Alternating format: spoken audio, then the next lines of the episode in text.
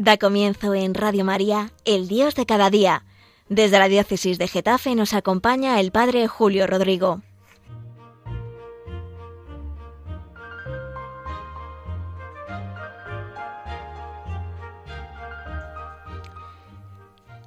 Muy buenos días a todos los oyentes de Radio María de este programa El Dios de cada día. Estamos a una semana escasa de comenzar la Navidad la gran fiesta cristiana. Propiamente podríamos decir que la gran fiesta cristiana es la Pascua de Resurrección, la resurrección del Señor, sin duda alguna. Pero el arraigo popular que tienen estas fiestas de Navidad las convierte en la gran fiesta cristiana, estos días dedicados a celebrar el nacimiento del Señor dice el Papa Francisco algo que a mí me hace mucho bien. Es muy sencillo, por otra parte, lo sabemos perfectamente. Pero él dice que celebrar la Navidad es contemplar a Dios que se hace niño. Esta es la grandeza del misterio que celebramos. La liturgia de la Navidad lo dice de una forma fantástica. Dice, el que era invisible en su naturaleza se hace visible al adoptar la nuestra el que era eterno, engendrado antes del tiempo, comparte nuestra vida temporal. Pero no nos anticipemos todavía.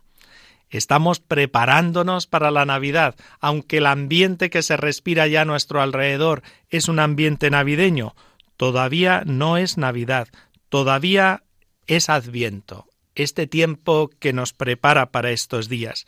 Y me gustaría hoy reflexionar con ustedes, los que escuchan este programa en esta mañana del jueves, sobre el gran mensaje de Juan el Bautista. Sin duda alguna que es el gran personaje del tiempo del Adviento. También lo es el profeta Isaías. También, como no, la Virgen María, sobre todo en esta recta final del Adviento. Pero Juan el Bautista, que preparó a los contemporáneos del Señor a recibir a Jesús es el protagonista por excelencia del Adviento. Su misión fue, como les digo, preparar un pueblo bien dispuesto para el Señor, para que acogiesen a Jesús, al Hijo de Dios, al Mesías, al Salvador. De hecho, su grito por excelencia era Preparad el camino al Señor. Aquel grito resonaba hace dos mil años pero aquel grito sigue resonando hoy también en nuestros corazones. Él añadía Detrás de mí viene el que puede más que yo, al que no merezco ni desatarle la correa de sus sandalias. Pues hagamos caso a ese grito de Juan el Bautista, que, como he dicho, no sólo resonó en aquellos contemporáneos de Jesús que escuchaban a Juan el Bautista, también hoy para nosotros debe resonar somos cristianos de inicios del siglo XXI, cristianos que estamos viviendo los últimos días del Adviento de este año 2021, cristianos que pronto celebraremos la Navidad. Pues también para nosotros, no lo olviden. Juan el Bautista nos dice, prepara los caminos del Señor, prepara su venida, prepara su nacimiento. No te conformes con hacer una preparación superficial. Lo que vemos ahora estos días a nuestro alrededor muchas veces es muy superficial. Decoramos la casa, felicitamos, se preparan comidas y cenas, se preparan regalos. Todo eso está bien, pero no es ni mucho menos lo más importante. De hecho, me hacen gracia esos calendarios de Adviento que venden en los supermercados o en las grandes superficies, o en las plataformas de venta de Internet. Los hay de todo tipo. Y la preparación de esos calendarios para celebrar la Navidad durante este tiempo del Adviento consiste en cada día tener una sorpresa, como un regalito. Si son de alguna casa famosa de chocolates, pues cada día una chocolatina de un gusto diferente. Si son de casas de moda o de belleza, pues cada día un producto de este tipo.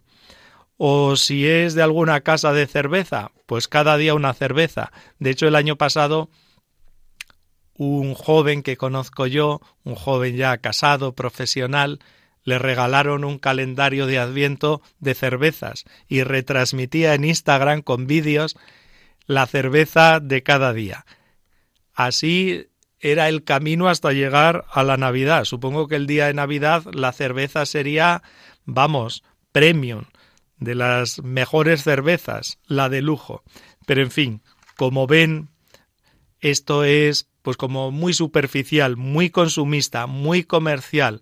Desde luego pues, que puede crear expectación hasta llegar el día de la Navidad, pero poco más.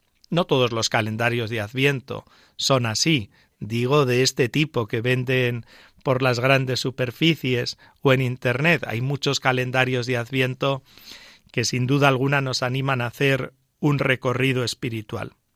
Y esto es lo que yo quiero indicarles hoy. Lo más importante es prepararnos interiormente. No tanto lo que podamos hacer exterior, sino en nuestro corazón y prepararnos con algunas acciones que dispongan bien nuestro corazón a recibir al Señor, para celebrar así la Navidad de alguna forma con alegría sincera y con alegría desbordante. Antes de decirles qué hacer, de proponerles algunas cosas, si me lo permiten, dejamos una pequeña pausa y así meditamos todos. También a lo mejor a cada uno le viene a la mente qué hacer en concreto en esta recta final del tiempo de Adviento para preparar bien la Navidad. Hacemos una pausa.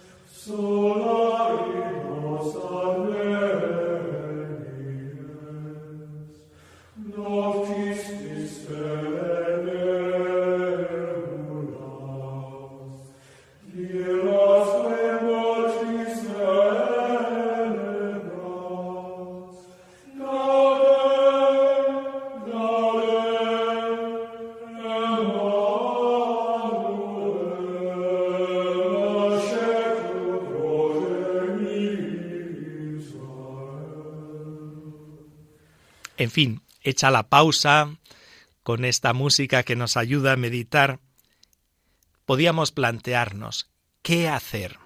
Juan el Bautista hablaba claro. Juan el Bautista cuando preparaba al pueblo para recibir al Señor, hablaba claro. De hecho decía, oye, cambiad, convertíos. El bautismo que realizaba era un bautismo de cambio, de conversión.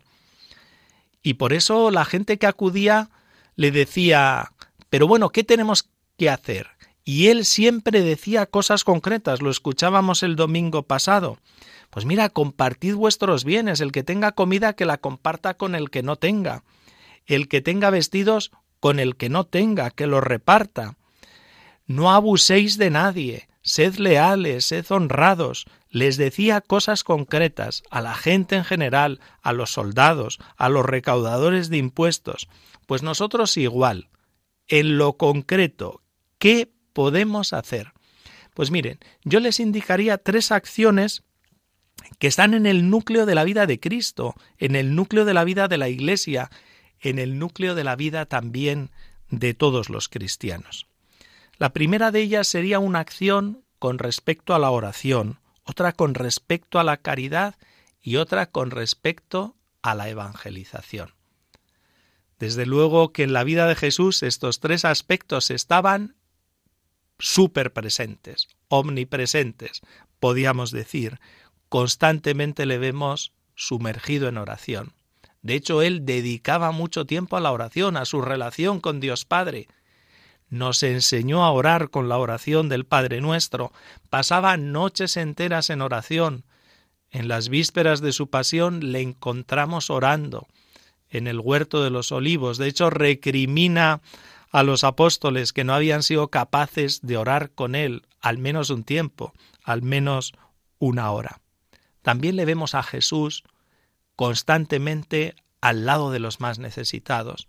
El amor hacia los necesitados, la caridad, como decimos, era parte de su vida. Le vemos al lado de los que pasan hambre, le vemos al lado de los enfermos, le vemos al lado de los excluidos, de los que no contaban, de los leprosos. Esto era algo a lo que Jesús dedicaba mucho tiempo.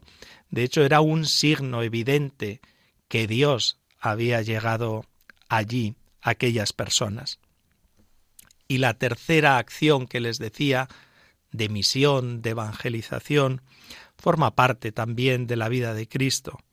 Su misión fue esa, anunciar a Dios, anunciar el reino de Dios, anunciar que Dios estaba ya en medio de nosotros. Por eso yo les invito a que hagan esta preparación más interior, más espiritual, teniendo en cuenta estas tres acciones. Este trípode, podríamos decir, yo que soy párroco en la iglesia de San Cristóbal de Boadía del Monte, en la diócesis de Getafe, en los alrededores de Madrid, pues veo que la vida de la parroquia se centra constantemente en estas acciones. Y por ejemplo, con respecto a la oración, yo les sugeriría que dediquen todos estos días a leer fragmentos de los Evangelios de la infancia.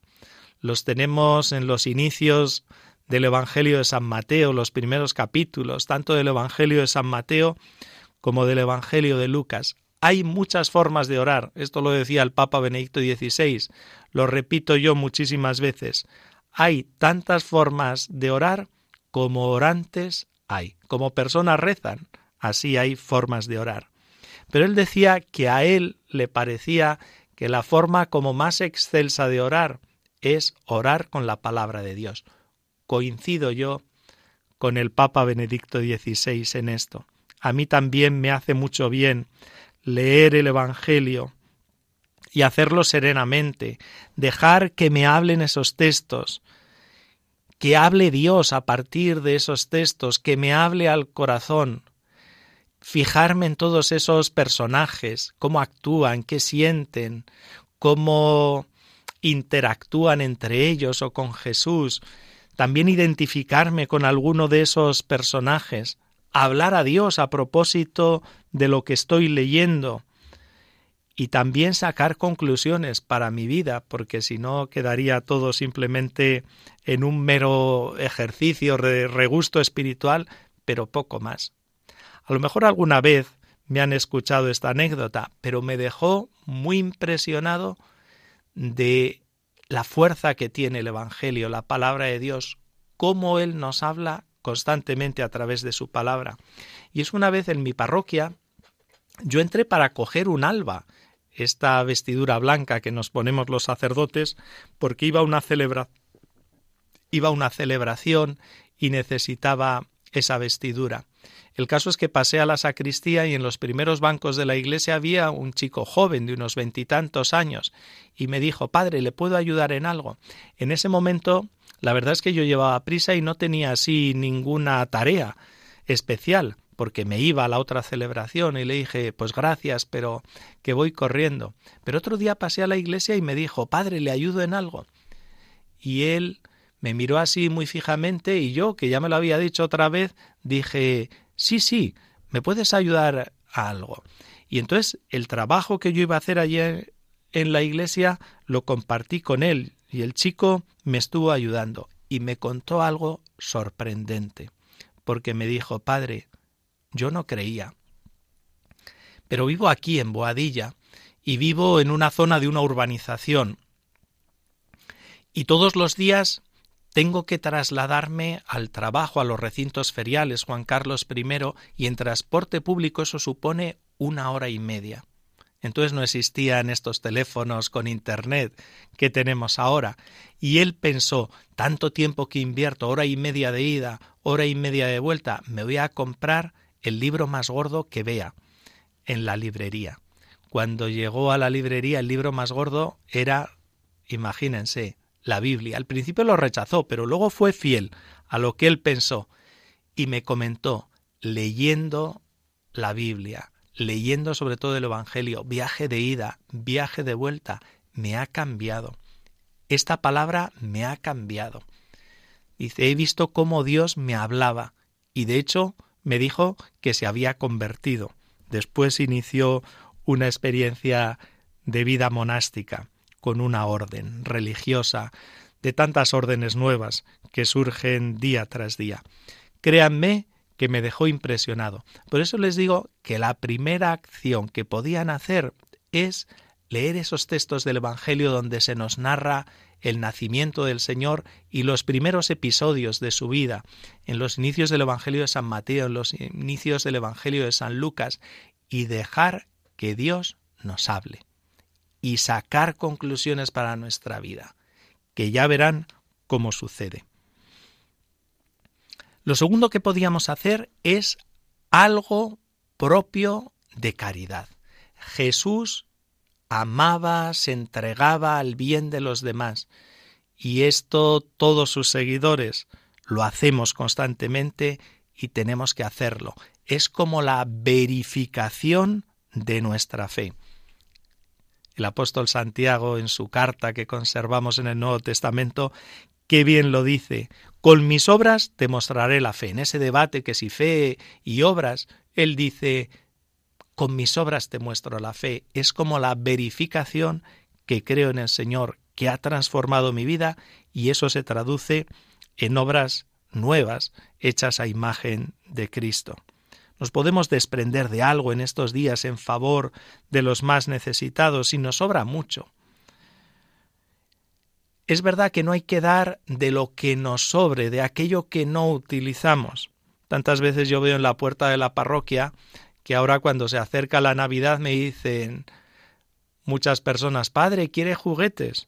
O cuando llega el verano traen ropa de invierno, o cuando llega el invierno traen ropa de verano. Hacen limpieza ante compras de ropa de temporada o ante los Reyes Magos que van a traer nuevos juguetes. Yo siempre pienso, bueno, esto mal no está, pero no es lo ideal. Algunas veces me sorprende que me dicen, pero si esta ropa está muy bien, que la aprovechen los más necesitados. Yo no digo nada, pero en mi interior pienso, si está bien, si es buena, para que se desprenden de ello, que continúen con ella y que el dinero que van a invertir en nueva ropa, más a la moda, que se lo destinen a los más necesitados. Pero en fin, son reflexiones mías que hoy las hago aquí en voz alta. Por eso yo les invitaría a que también hagan alguna obra de caridad hacia los más necesitados, que se desprendan de algo de dinero de la cuenta corriente, que se desprendan de algo que puede servirle a otras personas más necesitadas, que Dios se lo premiará, pero con creces, ya lo creo. Vamos a hacer ahora otra pausa, una pausa en concreto para escuchar la campaña de colaboración con Radio María. No vive del aire, necesita el apoyo económico de todos. Escuchamos esta campaña. Cuando decimos que en Adviento pedimos la venida del Salvador, no hablamos de teorías. Realmente nuestro mundo está herido por el egoísmo, la autosuficiencia, la indiferencia, la desesperanza, las adicciones. Por ello, Jesucristo quiere nacer de nuevo en nuestro corazón para sanarlo y hacerlo capaz de esperar y amar. Radio María quisiera ser instrumento de la Virgen para invitar a todos los hombres a prepararse al nacimiento de su Hijo, el único Redentor de todos. Para ello necesitamos la ayuda posible de cada uno en forma de oración, sacrificios, voluntariado y donativos. Colabora puedes hacerlo sin moverte de casa con una simple llamada al 91 822 8010 o a través de nuestra página web www.radiomaria.es, donde verás los números de cuenta a donde podrás realizar una transferencia bancaria o a través de pasarela de pago con tarjeta.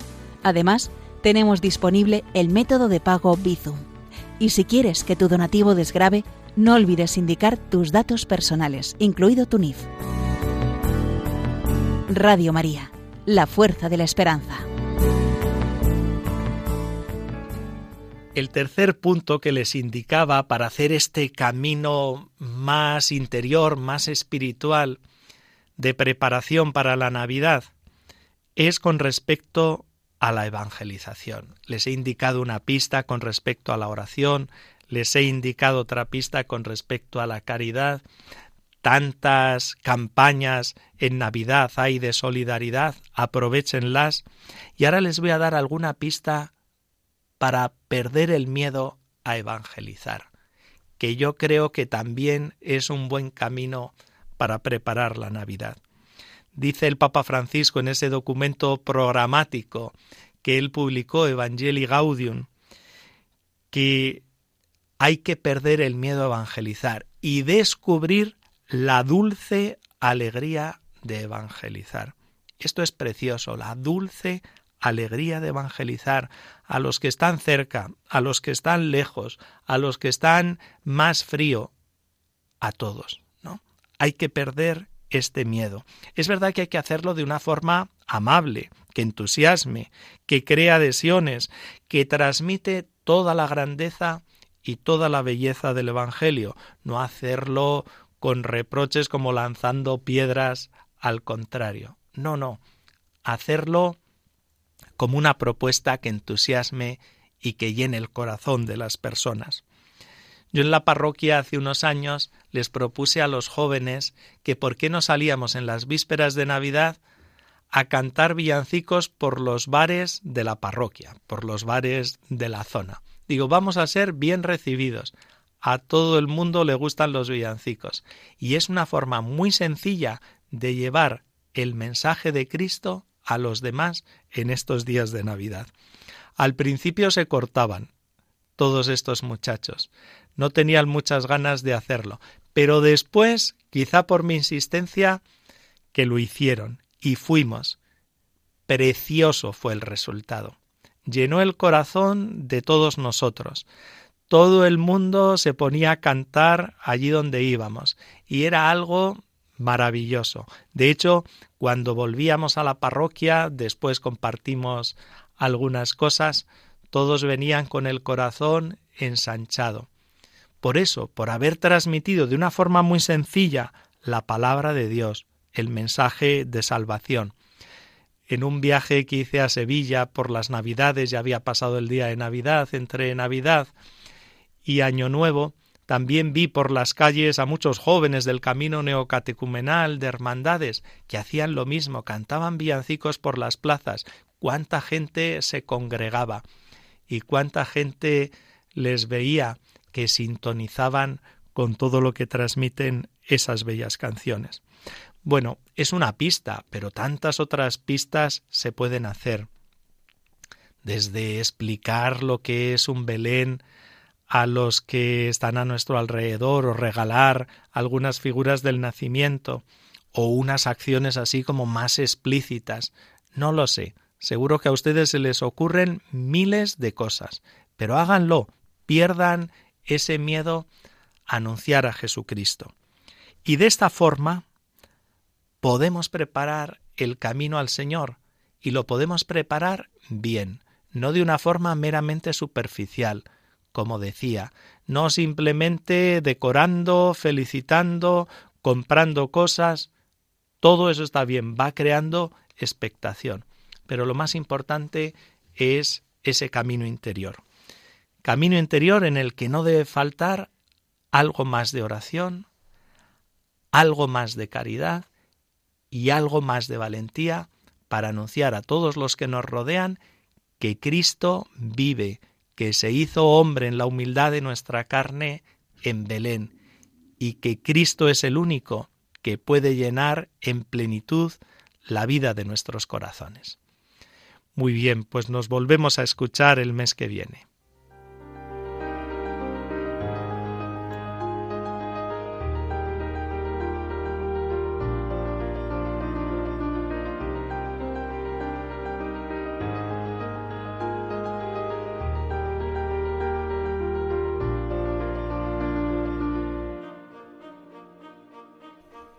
Finaliza así en Radio María El Dios de cada día. Desde la diócesis de Getafe nos ha acompañado el Padre Julio Rodrigo.